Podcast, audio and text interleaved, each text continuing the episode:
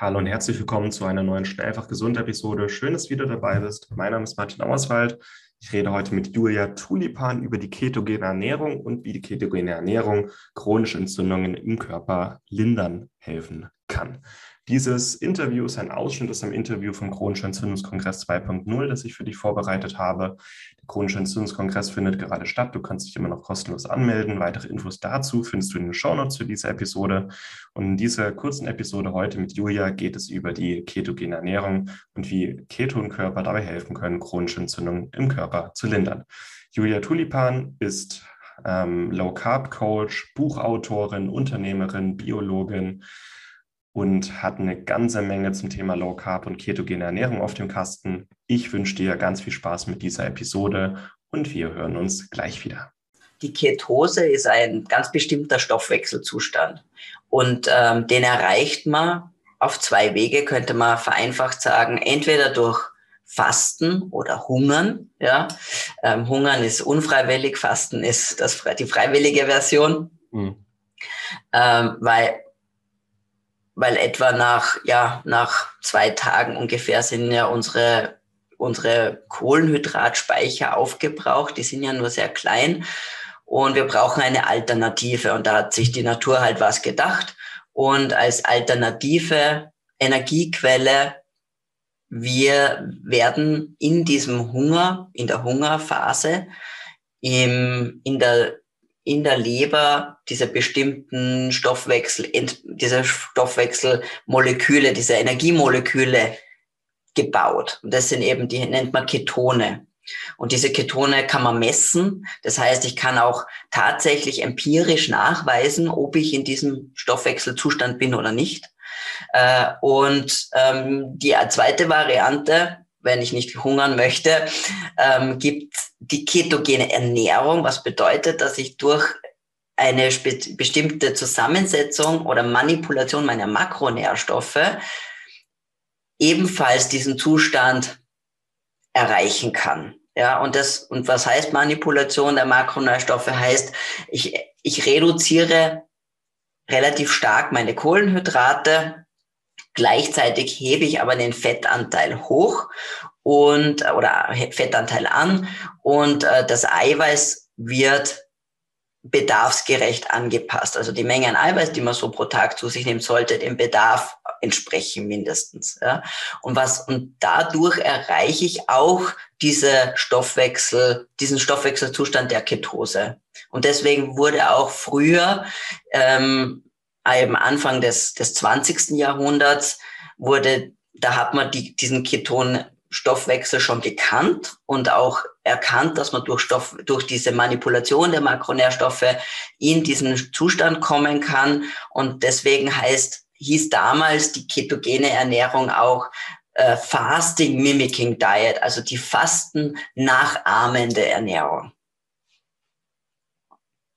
Hast du in deinem, also um mal kurz dein Buch in, in den Raum zu stellen, das fand ich wirklich klasse, äh, Keto Kompass. Das hast du zusammengeschrieben mit der, ich glaube, mit der Marina Lommel und der Ulrike Gonder.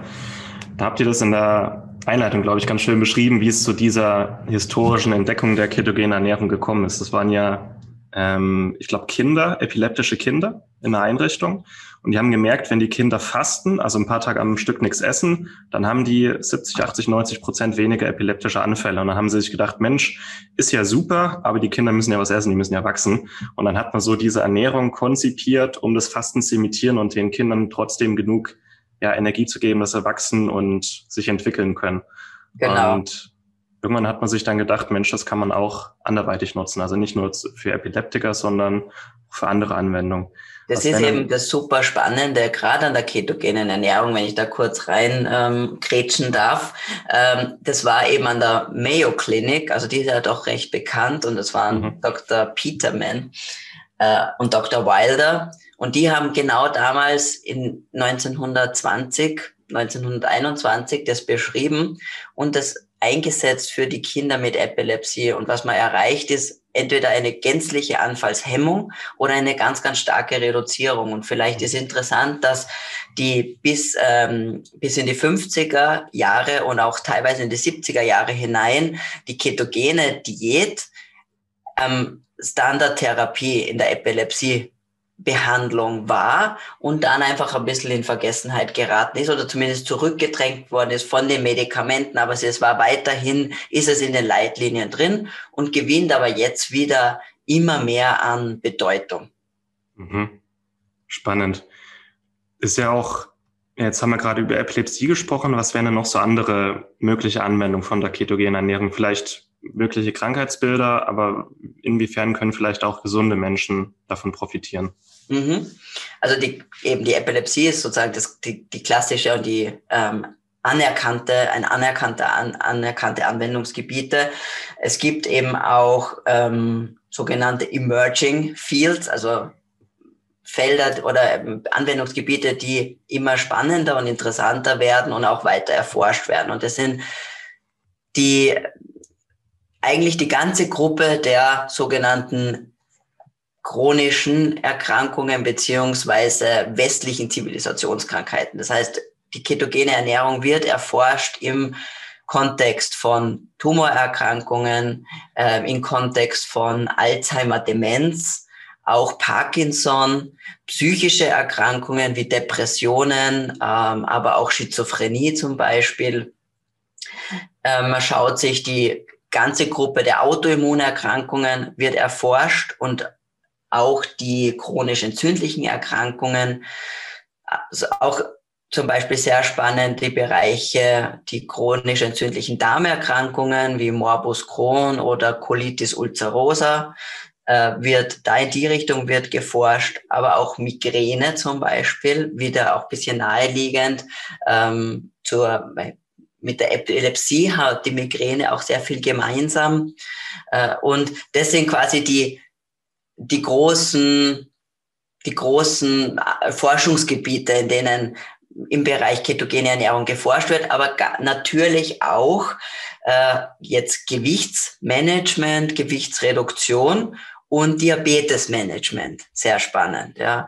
Ähm, da gibt's auch mittlerweile sehr große Studien mit mehreren hundert Teilnehmern, die über, jetzt sind es über, also publiziert ist es über ein Jahr begleitet werden, ja, mit enormen, wirklich ganz enormen Ergebnissen von ab, vollkommener Remission bis hin zu massiver äh, Reduktion aller Medikamente ähm, und auch massive Verbesserung der klassischen Risikofaktoren. Und da sind wir vielleicht auch schon beim Punkt generell Gesundheit. Es geht ja immer darum, im Wesentlichen, ähm, ich will ja nicht nur einfach nur alt werden, sondern ich möchte ja auch die eine Lebensqualität haben, wenn ich alt werde. Das heißt, es geht ja nicht nur um die, die Jahre, die ich dazu habe, sondern auch die Qualität, die diese Jahre mir bringen. Und es gibt natürlich gewisse Risikofaktoren, auf die man gerne schaut. Das sind zum Beispiel der Blutzucker oder Langzeitblutzucker. Ähm, es gibt Sachen wie natürlich die Blutfettwerte kann man sich anschauen, aber auch Entzündungsparameter. Und Entzündungsparameter spielen definitiv eine Rolle hinsichtlich der Kontrolle als guter Marker zu schauen, wie äh, ausbalanciert ist mein, mein Körper und wie und welche und habe ich potenziell ein Risiko, eine der vorher genannten Erkrankungen zu bekommen, denn die Entzündung spielt ja in all diesen westlichen Zivilisationskrankheiten eine ganz zentrale Rolle. Man weiß ja noch nicht, ist es nicht das einzige, aber, es, aber Entzündung hat in all diesen Erkrankungen einen Part. Und deswegen ist es natürlich so, dass jede Intervention, die Entzündung verbessert oder reguliert, normalisiert und auch vielleicht die anderen Risikofaktoren wie Langzeitblutzucker, nüchtern Insulin, Insulinsensitivität und diese Dinge reguliert, eine, würde einen Benefit haben. Ja? Und, und genau da setzt unter anderem die ketogene Ernährung an. Spannend. Und da finde ich auch schön, dass du direkt die Brücke zu unserem Thema geschlagen hast, nämlich zum Entzündungskongress. Ich würde es nochmal kurz zusammenfassen jetzt. Ähm, also die ketogene Ernährung ist eine Ernährungsform, die im Grunde das Fasten ähm, imitiert, die die Vorteile des Fastens oder die meisten Vorteile des Fastens ähm, beherbergt, aber so, dass man dem Körper, dass man es auch nachhaltig machen kann, ähm, konstant Energie zuführt. Man kann es nutzen für verschiedene degenerative Erkrankungen, neurologische Erkrankungen, Stoffwechselerkrankungen, im Grunde alles, was mit chronischen Entzündungen zusammenhängt. Ähm, zur Gewichtsreduktion oder Gewichtskontrolle, ähm, auch zur Erhöhung von auch Konzentration und Fokus, vielleicht auch, wenn man mal eine kurze Phase hat, wo man ähm, seine Zeit sehr gut nutzen will und mal keine Ablenkung, kein Hunger, bessere Fokus, wenn man das auch nutzen will. Und das war's mit der heutigen Episode. Ich hoffe, es hat dir gefallen. Wenn du dich gerne für den kostenlosen Chronischen Entzündungskongress 2.0 noch anmelden möchtest, um das ganze Interview und viele weitere spannende Interviews und Live-Fragerunden zu hören, dann kannst du dich jetzt noch dafür anmelden. Die weiteren Infos und die Links zum Entzündungskongress 2.0 findest du hier in den Show Notes mit Link sowie auf schnelleinfachgesund.de.